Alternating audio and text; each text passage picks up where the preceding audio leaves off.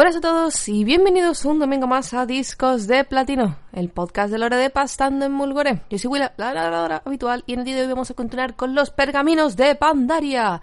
Esa em, parte, la primera parte que hicimos la semana pasada, y hoy vamos a terminar con tres tipos de logros, porque son logros en general, en, logros en exploración, en la pestaña de exploración, en donde si ibas pasando por Pandaria encontrabas una serie de pergaminos.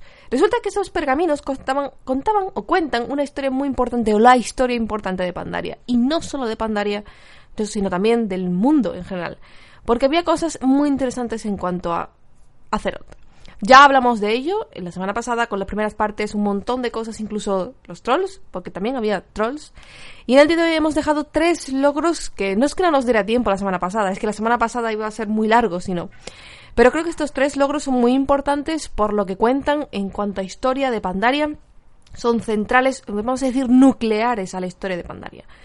Y vamos a hablar de estos tres que sería el primero de ellos, el logro sería El legado del trueno, en el que nos cuenta la historia de Lei Shen, el rey del trueno, y así podremos entender un poco a este Mogu, el personaje, el personaje más importante literalmente de todos los Mogu, por cuanto a su existencia y, su, y, su, sus ideas y lo que hizo, lo que no hizo. Y quizá explicaría un poco cómo son los Mogu, qué es lo que hicieron y por qué era tan importante luchar contra Lei Shen cuando reapareció en el parche 5.2 eh, de Pandaria. El siguiente logro sería ¿Por qué merece la pena luchar? Obviamente hablamos, hablamos ahí de los Pandaren y de su filosofía de lucha, de monje. Y el último de ellos sería las siete cargas de Shao Hao. Sí, ya hemos visto los vídeos, ya hemos hablado de ellos, son muy importantes y los recomiendo. De hecho, si me acuerdo, pondré el enlace a los vídeos, a la lista de reproducción de vídeos de, Blizzard oficial para que los veáis en caso de que no lo hayáis visto. Pero vamos a hablar de ellos porque vamos a leer los textos que nos cuentan. Entonces vamos a comenzar primero con ese logro llamado Legado del Trueno, en el que hablaremos sobre la historia de Lei Shen, el rey del trueno. Este Mogu que eh, fue literalmente el primer emperador Mogu y el que sentó las bases de muchas de las dinastías Mogus que vendrían después, y incluyendo la esclavitud de los Pandaren. El primer relato se llama Lei Shen. El joven Lei Shen era hijo de un señor de la guerra en la era de los cien reyes. Como sus hermanos, era fuerte y dominaba las artes de la guerra. Pero al contrario que otros de su misma generación, tenía otros intereses además de la conquista. Las leyendas de sus ancestros estaban grabadas en su corazón. Cuando Lei Shen creció y dirigió sus propias legiones, anunció sus intenciones de despertar a los dioses. Solo sus seguidores más leales le acompañaron donde ningún otro Mogu se atrevió a llegar al corazón de la montaña del trueno, el, hogar sagrado del que los Mogu llamaron su maestro. Lei Shen subió a la montaña, pero fue el rey del trueno el que regresó. Eso es muy importante. Si recordáis, la semana anterior vimos las historias de los Mogu, cómo los Mogu seguían a un titán llamado eh, la Tormenta, y cómo este titán era el que literalmente dictaba las órdenes de los Mogu, qué es lo que, los Mogus debían hacer en Pandaria, cómo debían crear las montañas, los ríos, todo. Los Mogu eran sirvientes de los titanes, en particular de este, el que llamaban maestro. Pero el maestro un día cayó, nunca más volvió a hablar, entonces los Mogus se sintieron perdieron, perdidos y eventualmente fueron eh, enfermados con la maldición de la carne, entre comillas enfermados, ¿no? Pero fueron afectados por la maldición de la carne y ya desde entonces empezaron a ser malditos con, con la arrogancia, el orgullo, la búsqueda de poder, dejaron de ser seguidores de los maestros. Sin embargo, que vimos con Lei Shen seguía escuchando, digamos, las historias, las historias que hablaban de esto, de cómo los Mogu eran seguidores de los titanes y que cómo los titanes, en particular el maestro, en la montaña del trueno, los eh, mandaba cosas. Entonces Lei Shen fue a la montaña del trueno. No se sabe qué ocurre allí, ahí no lo explica, pero eso implica que cuando eh, Lei Shen subió a la montaña, cuando bajó era el rey del trueno, lo cual quiere decir que ya era más poderoso y que tenía los poderes de la tormenta. Creo que no es casualidad, precisamente. Vamos a ver el siguiente relato que se llama La unidad tiene un precio. Armado con el poder de las tormentas, el rey del trueno reunió a sus seguidores e inició la conquista sistemática de los demás señores de la guerra Mogu. La mayoría no aceptaron su autoridad, los que tuvieron suerte fueron vaporizados por un rayo o resultaron aplastados por sus legiones. A los demás los arrastraron con cadenas hasta que el rey del trueno consideró que los habían sometido. Pero muchos Mogu vieron en Lei Shen un propósito definido que se había echado de menos durante las generaciones siguientes al silencio de sus maestros. Se congregaron alrededor del estandarte del rey del trueno. Cumplían sus órdenes con pasión mientras, mientras esclavizaban a las otras razas, creyendo, como creía Leishen, que las razas inferiores debían servir a los Mogu, al igual que los Mogu habían servido una vez a sus maestros. Leishen unificó el idioma, estableció una moneda única, estandarizó los pesos y medidas y fundó un imperio. Por primera vez están unidas todas las razas de la Tierra. El rey del trono consideraba el sufrimiento de estas razas un pequeño precio a pagar, una simple debilidad de la carne. Aquí vemos cómo Lei Shen, cuando salió como rey del trono, literalmente conquistó a todos los demás Mous. La guerra de los cien reyes terminó, porque el rey, Shen los el rey del trono los unificó bajo un estandarte que era el suyo. luego también vemos cómo los demás Mogu, algunos se rindieron, otros no, y otros vieron en él como literalmente como un titán. Los, Mogu que echaban de menos esa, esa idea de lo que ellos obedecían, lo que decían un titán, en este caso, ¿no? Sus maestros. Y vieron en el Shen como, como una especie de reencarnación de su titán, con lo cual muchos lo seguían como si un dios se tratase.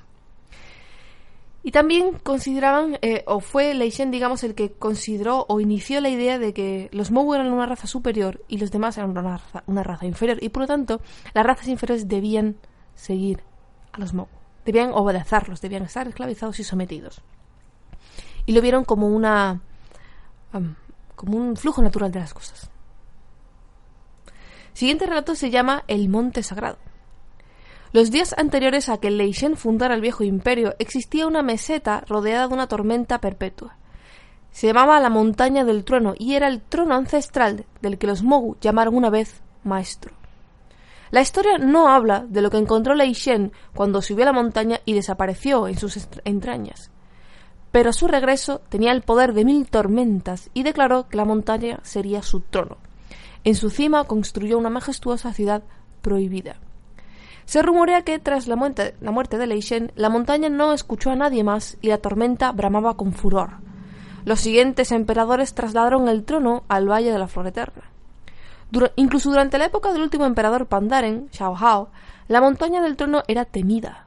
El cataclismo que destrozó el mundo casi sumergió la montaña bajo las aguas, pero quizás el último emperador pensó que merecía la pena protegerla.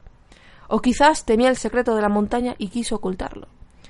Como el resto de Pandaria, la ciudad de la cima, ahora convertida en una isla, permanece oculta entre la niebla. Esto es interesante. En primer lugar nos dice que donde Shen construyó su trono, el suelo del trueno, que es donde vamos después en, por, la isla del trueno, ¿no? Es allí donde estaba la montaña sagrada para los Mogu. Es un lugar literalmente de comunión y de conexión con los titanes. Así que no es casualidad que nos encontramos a Raden allí. Nos dice también que hubo Mogus que intentaron volver a tomar el poder de la tormenta después de que Leishen muriera, pero que en la tormenta nunca más escuchó a nadie. Así que Leishen fue especial, quizás porque fue el único capaz de recibir el poder de la tormenta.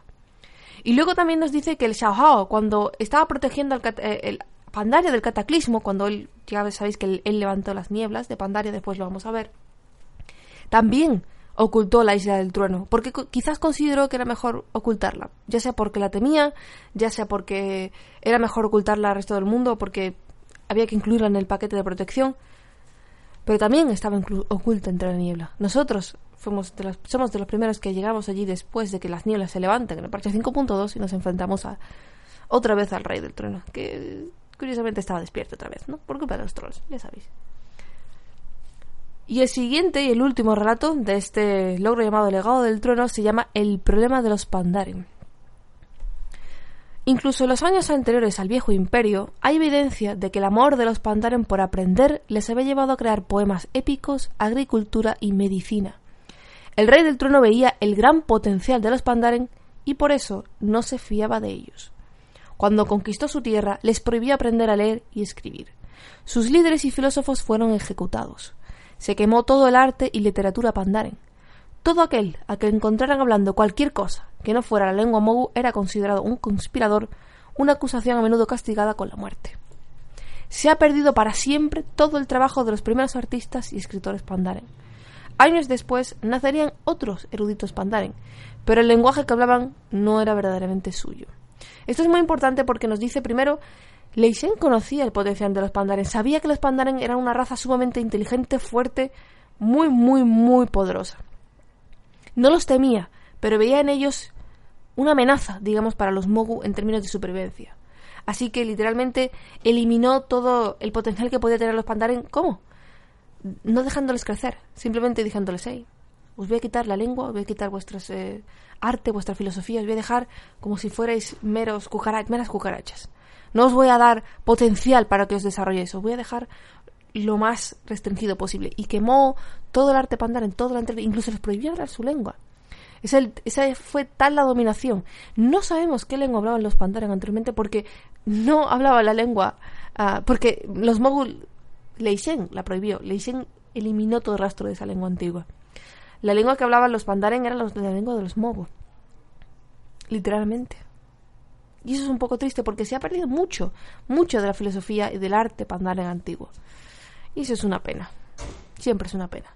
Pero ya vemos cómo Lei Shen fue este personaje que existe una vez cada cientos de años, en donde ese personaje engloba un gran poder y una gran visión de futuro. Lei Shen sabía eh, cómo podía ayudar a su propio pueblo, a los Mogu, primero dominándolos, acabando con las guerras civil que tenían entre ellos, ah, y dominándolos simplemente por el poder, el imperio, creando un imperio, su imperio, porque ya de por sí él era fuerte.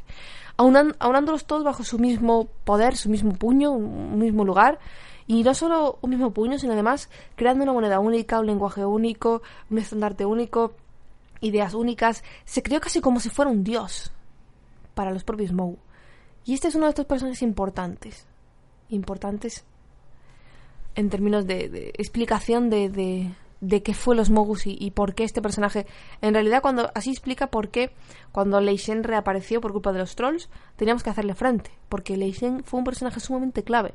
No fue cualquier personaje, fue uno de estos personajes tipo. como varian, ¿no? Para los humanos, uno de estos personajes que existen cada muchas generaciones muy importantes, o Wolvar for Dragon o, Tyrion Madin. Son personajes muy, muy relevantes en la historia y que no son ah, moco de pavo. Muy importantes. El siguiente relato, o el siguiente logro, habla ya de los Pandaren. Se llama ¿Por qué merece la pena luchar? Y vamos a hablar de los monjes de Pandaria, de cómo surgieron, de cómo crecieron, de por qué son importantes los monjes y, en qué contexto surgieron. Vamos a ver este, este logro en donde hay eh, cinco relatos y vamos a hablar de ellos. El primero se llama Tácticas de lucha Pandaren. En la peor época de las dinastías Mogu, los esclavos Pandaren no podían portar armas de ningún tipo. Durante sus entrenamientos secretos, los Mojen Pandaren a menudo usaban instrumentos de labranza o incluso cañas de bambú. También se centraban en los ataques sin armas. Sin embargo, las armas preferidas de los Mogu se basaban más en el miedo que en la utilidad. Eran enormes, pesadas y difíciles de manejar. Los monjes pandaren se aprovecharon de esta circunstancia, desarrollando ataques rápidos y la capacidad de moverse rápidamente por el campo de batalla. Los Mogu, más lentos y corpulentos, acababan completamente desorientados ante la velocidad de los monjes Pandaren en combate abierto. A lo largo de los años, los estilos de lucha han cambiado completamente y han incorporado todo tipo de facultades, armas y técnicas. Pero el corazón de las técnicas de lucha Pandaren permanece invariable. Derrotar al enemigo, sea del tamaño que sea, con las zarpas desnudas, si es necesario. Aquí habla de la filosofía Pandaren de nunca dejarse someter en última instancia, de siempre luchar, siempre avanzar. Y aquí habla de cómo al inicio no tenían nada, eran sus zarpas, cañas y trozos y palos y piedras si hace falta. Y luego cómo aprendieron a ver la desventaja de los Mogu. Los, Mogu tenían, sí, eran muy poderosos, tenían armaduras, tenían armas tremendas, pero eran lentos. Eran, esas armas no eran útiles o no, no tan útiles en, en combate. La velocidad y la precisión podían con ellos, y fue en eso en lo que se centraron los monjes. Velocidad, precisión, ataque rápido, certero, con las manos desnudas si hace falta, sin necesidad de armas, en el caso de que no tengas. Y esto le dio una gran ventaja finalmente a los Pandaren. El siguiente relato se llama Los primeros monjes. Durante las dinastías Mogu, los esclavos eran el elemento vital del imperio. Los Pandaren, Ozen y Jinju trabajaban en el campo y en las minas, y construían las poderosas fortalezas de sus amos. Para combatir la fatiga, elevar la moral y atender a los heridos, los Mogu permitieron que una casta de esclavos pandaren se especializaran en la fabricación de remedios. Al principio producían tisanas y cataplasmas. Con el paso de los años, estos especialistas se convirtieron en sanadores, líderes de la comunidad y maestros cerveceros. Nació una noble tradición y estos monjes tempranos se convirtieron en símbolos de esperanza y orgullo entre los Pandaren. Fueron estos héroes los que primero aprendieron a luchar sin armas. Los, monjes enseñaban los secretos de las artes marciales a otros esclavos clandestinamente. Cuando llegó la revolución, los monjes fueron los primeros en entrar en combate, inspirando así a los humildes granjeros, herreros y mamposteros que les siguieron. Es decir, literalmente los monjes comenzaron como curanderos, como sanadores. se dieron cuenta los mogu de que si les dejaban a los, a los esclavos sin formas de sanarse o sin algo o alguien que los elevara un poco la moral, perderían muchos esclavos y no podrían construir y mantener a su imperio tal y como ellos querían. Así que lo que hicieron fue que permitieron que algunos eh, pandares se especializaran en sanación y nacieron los monjes. Al principio eran muy bustos, muy bardos, ¿no? Muy cataplasmas, pequeñas cositas, pero ellos luego se especializaron en más cosas, más en sanación. Se convirtieron en maestros cerveceros. Ya vemos ahí como los maestros cerveceros no son solo alguien que hace unas muy buenas cervezas, sino además monjes antiguos que literalmente dedicaron su vida y su pasión a la sanar y a proporcionar eh, buena como buena salud mental y física a los monjes, a los demás pandaren, perdón. Y estos fueron los primeros que fueron monjes, los primeros que desarrollaron habilidad para, para enfrentarse a los mogu. Y además fueron los que transmitieron las enseñanzas. Literalmente los monjes se dedicaron a pasearse y a enseñar de forma clandestina al resto de los pandaren, al resto de, granjeros, herreros, eh, cocineros, que no sabían hacer nada, pero gracias a estos monjes les dieron esperanza, les dieron, les dieron eh, una visión de futuro, que no fuera el sometimiento. Muy importante la existencia de los monjes para los Pandaren, más allá de la pura defensa o la lucha, sino incluso mental, moral. El siguiente rato se llama Victoria en Kullai. Al fracasar su intento de crear un ejército Saurok obediente, los Mogu idearon otras formas de crear la fuerza de combate perfecta. Utilizando magia oscura de origen desconocido, capturaron almas vivas y las encerraron dentro de ensamblajes de piedra. A lo largo de varias dinastías crearon un vasto ejército de estatuas vivientes y lo ocultaron en el interior de una cámara enorme en las montañas de Kullai. Como sabían que esta arma secreta podía significar su perdición, los monjes Pandaren intentaron hacerse con el control de la cámara inmediatamente después del comienzo de la revolución. Atacaron rápidamente y tendieron una emboscada a los Mogu al descender por la montaña desde el pico de la Serenidad. La batalla por la cámara duró cuatro días hasta que una tormenta de nieve expulsó a los Mogu de la montaña. Al privar a los Mogu de su arma secreta, los esclavos rebeldes obligaron a los Mogu a luchar de forma más equilibrada. Esto es muy interesante porque se enlaza con lo que vimos la semana pasada. En primer lugar, sabemos que los Mogu crearon a los Aurok como obedientes, como los, sirvientes perfectos, pero los Aurok se rebelaron porque no demostraron no ser tan perfectos. Así que los Mogu dijeron, hey, pues vamos a crear a alguien que literalmente nos obedezca siempre, que no se nos revele, y eso fueron las piedras, las, eh, las almas, eh, los ensamblajes de piedra. En donde utilizando esas magias oscuras, esa, esa magia, esa magia que dominan los Mogu, que consiste en atrapar almas y meterlas en sitios como por ejemplo piedras, ya bien sea un kilen o bien sea una estatua, y que éstas vuelvan a la vida completamente obedientes de los Mogu. Esto hicieron que los Mogu, como previsión de si alguna vez tenían que luchar, crearon un ejército entero de piedras estatuas de piedra y tal, y los escondieron por si se hacía falta. ¿Qué problema tuvieron? Que los pusieron todos en el mismo lugar. Entonces los pandaren que conocían de ese lugar secreto, porque después de todo son los esclavos, y seguro que hicieron esa cámara, seguro que la construyeron y sabían para qué era, los pandaren dijeron, en el momento en que nos, nos, eh, nos, revolucionamos, tenemos que ir a destruir esa cámara, tenemos que ir a imposibilitar que los Mogu lleguen a ese ejército, porque si llegan, van a despertar todas las estatuas y no vamos a poder ganar. Así que los Pandaren, que conocían de esa existencia, porque vamos, es que tenían que haberlo construido, fueron allí en primer lugar para evitar que los mogos reclamasen ese, ese ejército tan, enorme que tenían oculto y lo consiguieron. Los Pandaren consiguieron esta primera victoria y eso hizo que la batalla fuera mucho más equilibrada entre los Mogu y los Pandaren. Ese fue un error de los Mogu, poner todo su ejército en un mismo lugar. Un gran, gran error. Y desde luego pagaron por ello. El siguiente se llama recordatorio. Lao Fe, el vinculador de esclavos, era un monstruo entre las bestias hasta para los demás Mogu. Su castigo preferido para los esclavos pandaren que lo hacían enfadar era separar familias y enviar a los hijos al espinazo del dragón para servir de alimento a los enjambres mantides. Esta fuerte, perdón, esta fue la suerte que ocurrió a un joven monje pandaren llamado Kang. Kang estaba tan desolado por la pérdida de su cachorro que decidió vestir de negro. En un momento de claridad vio a los Mogu como lo que realmente eran, débiles. Poseía magia oscura y armas terroríficas, pero su imperio dependía del trabajo de los esclavos. Durante el reinado de los Mogu, las razas esclavas no tenían permitido llevar armas, así que Kang decidió que los propios Pandaren se convertirían en armas. Y de este modo los, los, monjes Pandaren comenzaron su entrenamiento en las artes marciales, y Kang comenzó a ser conocido como el puño del primer alba. No hay datos históricos sobre si Kang y su hijo volvieron a encontrarse, pero el amor de este padre fue la llama que inició la rebelión que cambiaría Pandaria para siempre. Literalmente Kang fue el primer monje pandaren. Y, explicó cómo fue el primero que vio a los Mogu como fueron, como son, débiles, dependientes de los esclavos, y cómo que si no, tuviera los esclavos, no podrían tener el estatus que tenían en ese momento. Así que Kang muy inteligentemente empezó a practicar um, las artes de los monjes, empezó a enseñar a ser monje, y podemos entender como Kang um, al ser monje, viendo lo que hemos leído anteriormente, también era sanador y todas estas cosas, sabía un poco de sanación y literalmente fue conocido como el puño del primer alba. Quizás no fue el mejor monje de todos los tiempos, pero fue el primero y fue el que inició una rebelión, un cambio absolutamente demencial en la forma de vida Mogu. Un cambio que desde luego significaría eh, la victoria para ellos, la libertad.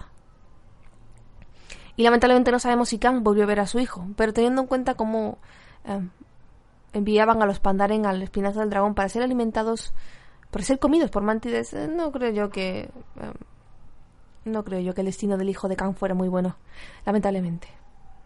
Y ahí también entendemos cómo la, tradición de vestir de negro de los monjes pandaren. Eso es lo que vemos en, por ejemplo, la isla errante, cuando comenzamos como monje, que visten de negro. Pues ahí viene un poco la, la tradición, gracias a Khan. Y el último relato, relacionado con por qué merece la pena luchar, se llama Juntos somos fuertes. La fuerza del imperio mogul no residía en sus efectivos, sino en el miedo.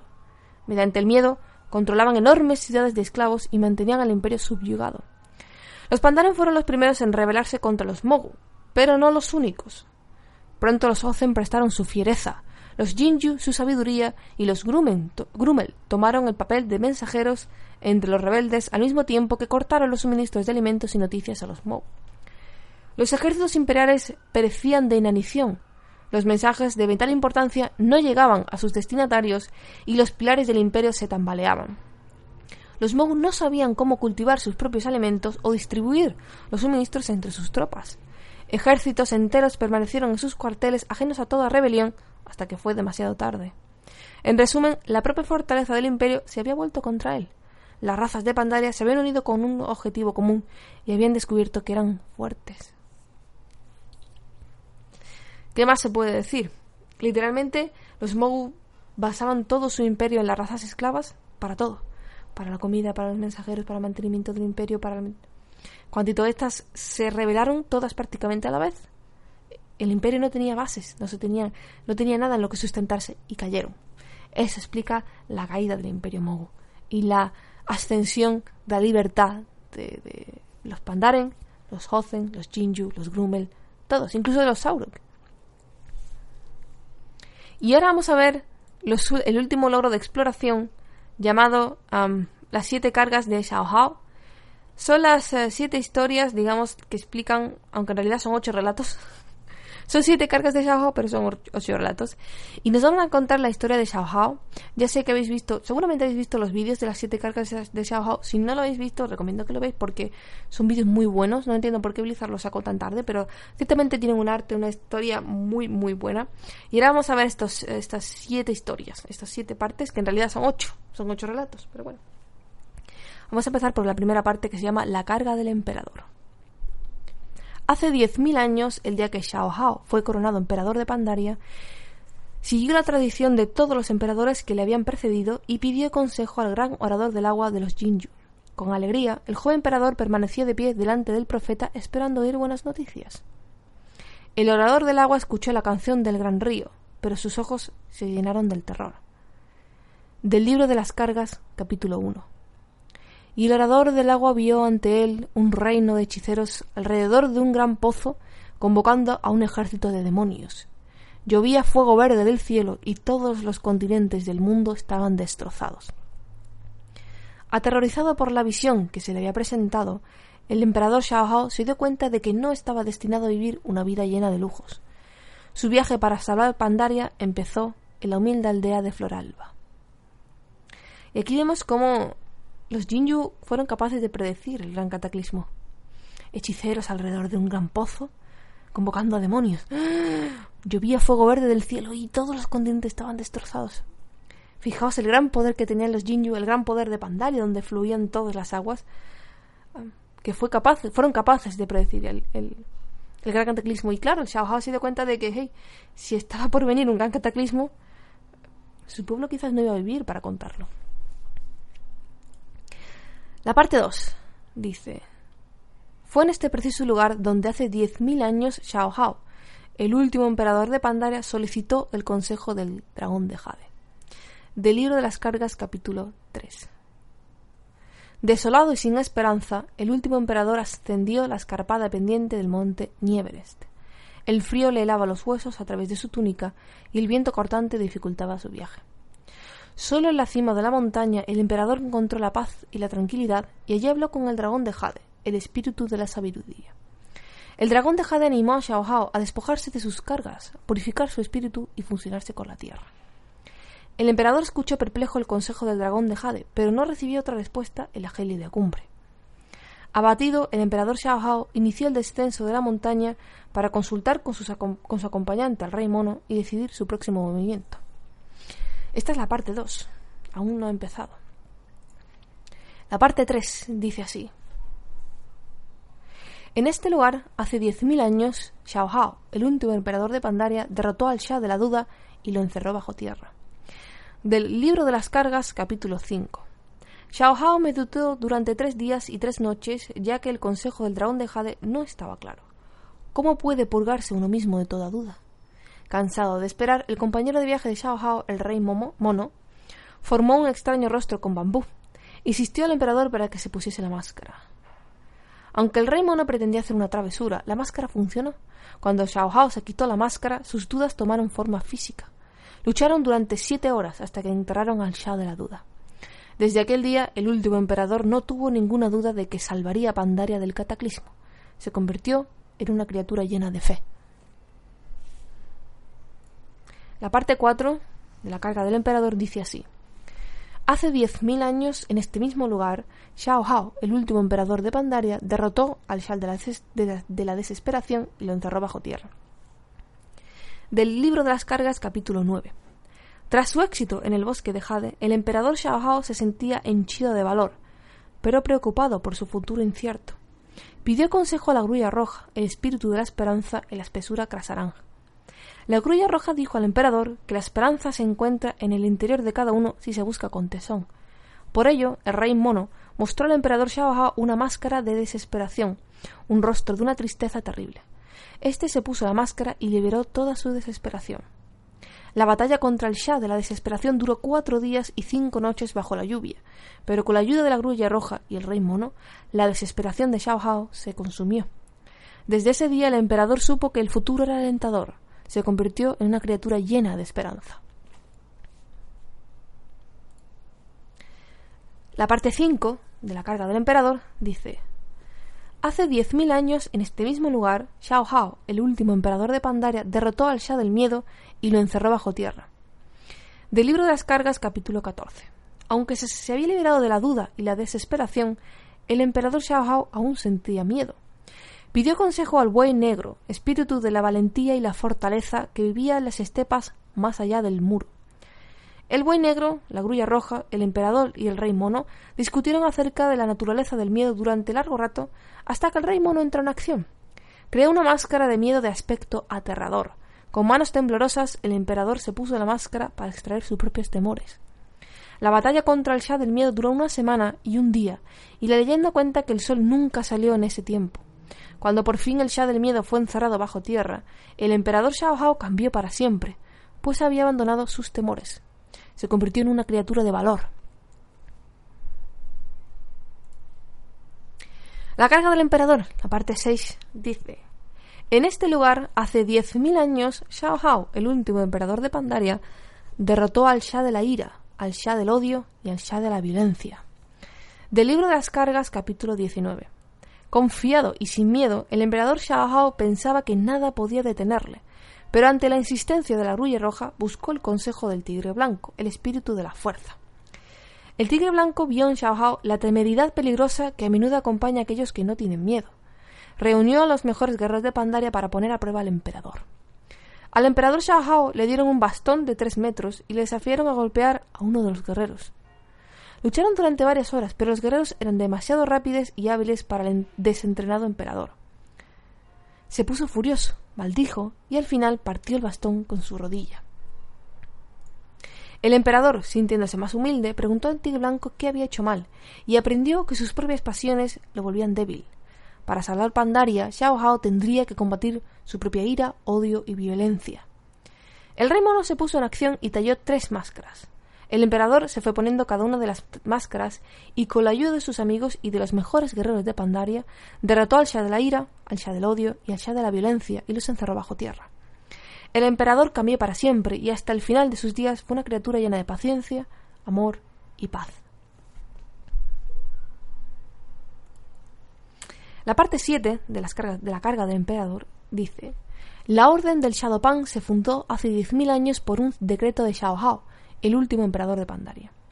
El emperador Xiao Hao sabía que la energía oscura de los Sha, la manifestación física de emociones negativas como la ira, el miedo, el odio o la duda, representaba una gran amenaza para los Pandaren si se permitía que surgiese debajo de la tierra. Encomendó a los monjes guerreros de Pandaria la tarea de contener y controlar a los Sha. Justo en este lugar, unas horas después de que el emperador Xiao Hao derrotase a su propia ira, odio y violencia, el primer Shadowpan se arrodilló y prestó juramento al último emperador. Desde entonces, todos los iniciados del Shadowpan han repetido las mismas palabras durante los últimos 10.000 años. Y la última parte, la parte 8, no viene. O no viene en español. No sé por qué no viene en español. Oh, no. ¿Por qué no viene? No viene el texto, chicos. Guay. Ok, viene aquí en inglés, así que lo voy a traducir un poco como mejor pueda, porque me parece muy curioso que no venga en español y nadie lo ha traducido ni lo ha puesto. Así que, paciencia chicos. Hace 10.000 años el emperador Xiao el último emperador de Pandaria, usó el poder de estas aguas sagradas para salvar Pandaria de la devastación del cataclismo que destruyó el resto del mundo. Del libro de las cargas, el epílogo, el epílogo. Y en el amanecer del último día, el amanecer o el anochecer, el cielo estaba bañado en fuego verde y, y, la, y la perdón y la tierra temblaba en terror. Pero el emperador no estaba asustado. Su mente estaba libre de toda duda o desesperación. Él esperó y él cantó mientras el cielo se abría. Viendo el, em, miedo y la duda en los, eh, en los, ojos de sus súbditos, el emperador Xiao dijo o proclamó: Cada uno debe vivir su vida cada día al máximo, dormir cada noche con la paz de una mente eh, sin cargas. Las leyendas dicen que él ascendió a terraza de la primavera eterna, la veranda de la primavera eterna, para separar Pandaria del resto del mundo. Pero como intentó, él no fue posible. La tierra tembló, pero no se movió. Pronto él, él comenzó a, dudar, y la, el Shah de la duda empezó a emerger por el este. Él empezó a temer, y el Shah del miedo empezó a aparecer por el oeste. Desesperadamente él, pidió ayuda a la serpiente, de, al dragón de Jade. Él pidió por ayuda a la serpiente de Jade. El dragón de Jade vino desde el valle y, habló al emperador. Pandaria es más que solo el, imperio Pandaren, dijo a Xiao Tus enemigos en el oeste son tan parte de tu tierra como el imperio detrás de la muralla. Viendo que todo estaba conectado como un todo eterno y que su tierra más querida es más que solo el imperio Pandaren, Pandaren Xiao Hao al final entendió. Su bastón se ah, clavó en el suelo mientras su espíritu se convirtió uno con la tierra. Cuando el mundo se rompió en, partes, muchas partes, Pandaria simplemente se movió se movió hacia el océano. Mientras, el eh, mientras las ropas del emperador se caían en el suelo vacías, la tierra se convirtió o se volvió en nieblas impenetrables escondiéndose del resto del mundo. Perdona por la traducción tan estupidamente mala que he hecho de la última parte, pero literalmente no está en Wowhead el último texto de la carga del emperador, lo cual me parece estúpido. Muy, muy, muy, muy, muy malo el que no lo hayan puesto. Es como... Uh, ¿Why? ¿Why? ¿Por qué? No entiendo por qué. Supongo que por, por el hecho de haberlo cambiado del Valle de la Flor Eterna y de que la flor, el Valle de la Flor Eterna haya cambiado. Eh, pero literalmente no está. No, aparece el texto. Y es como, ok.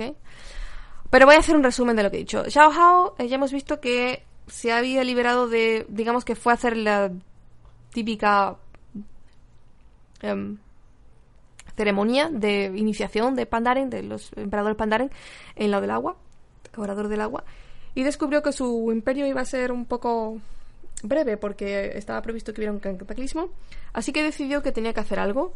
Pidió ayuda al dragón de Jade y este le dijo, hey, em, busca ayuda, líbrate del miedo de tus tal.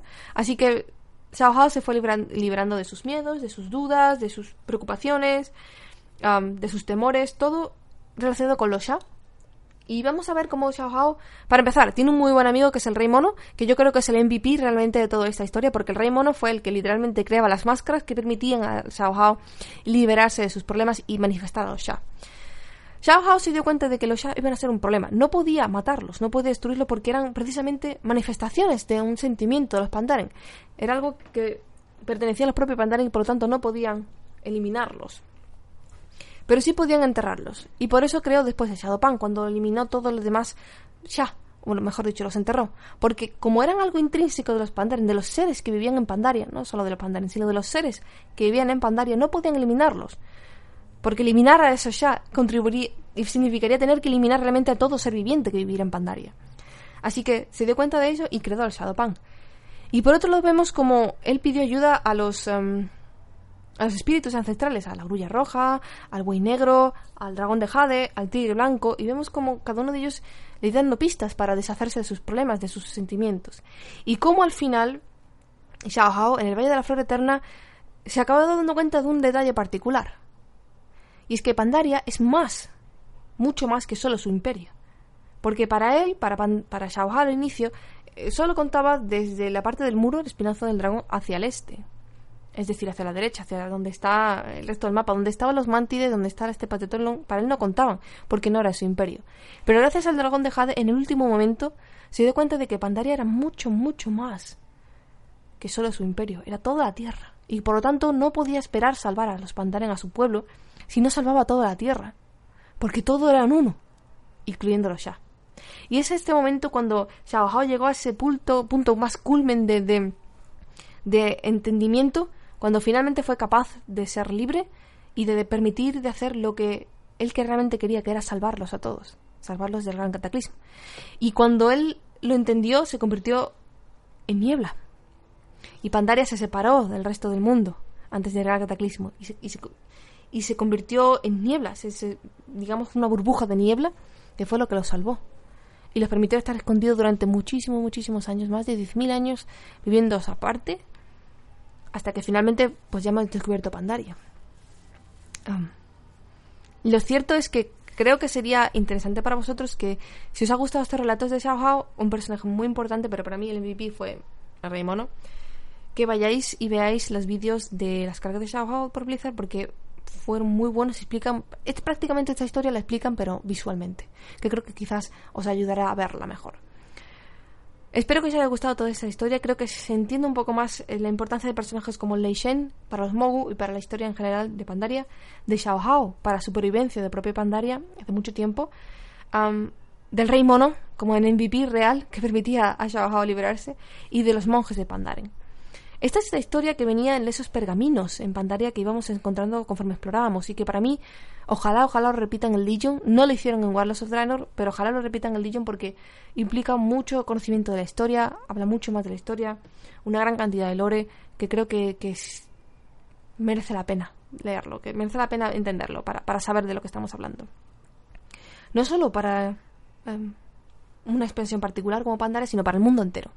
En este caso, gracias a todos estos pergaminos, sabemos, por ejemplo, que los Mogu eran seguidores de los titanes. Eran literalmente creaciones de los titanes. Fueron una, una de las razas primigenias, como los Bricul o los. Eh, o los. Em, ¿Cómo se llaman? Los terráneos, los, los enanos terráneos. ¿Terráneos? ¿Se llama?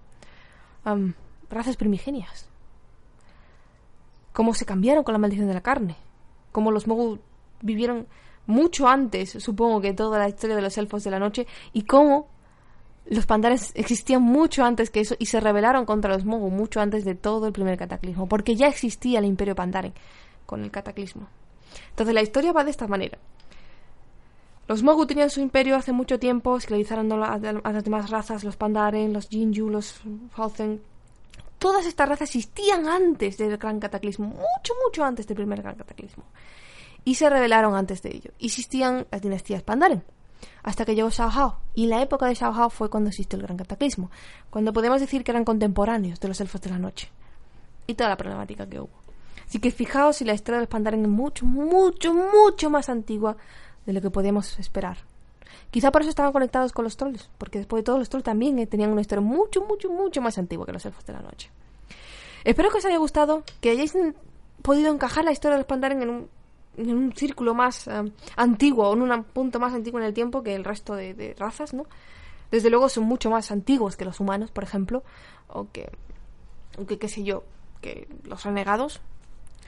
Espero que os haya gustado y nos vemos como siempre la semana que viene con otro poquito más de lore. Veremos a ver de lo que hablo. Me habéis pedido que hable de Malfurion, de Kaltas, de los héroes de, de los héroes que hay en Heroes of the Storm, o de los Loa, por ejemplo, o de Proxigar. Así que ya veremos a ver de lo que hablo la próxima semana. Un saludo y si tenéis alguna duda, pregunta, comentario o sugerencia, son más que bienvenidos a la caja de comentarios. Un besito y nos vemos la próxima semana. Chao, chao.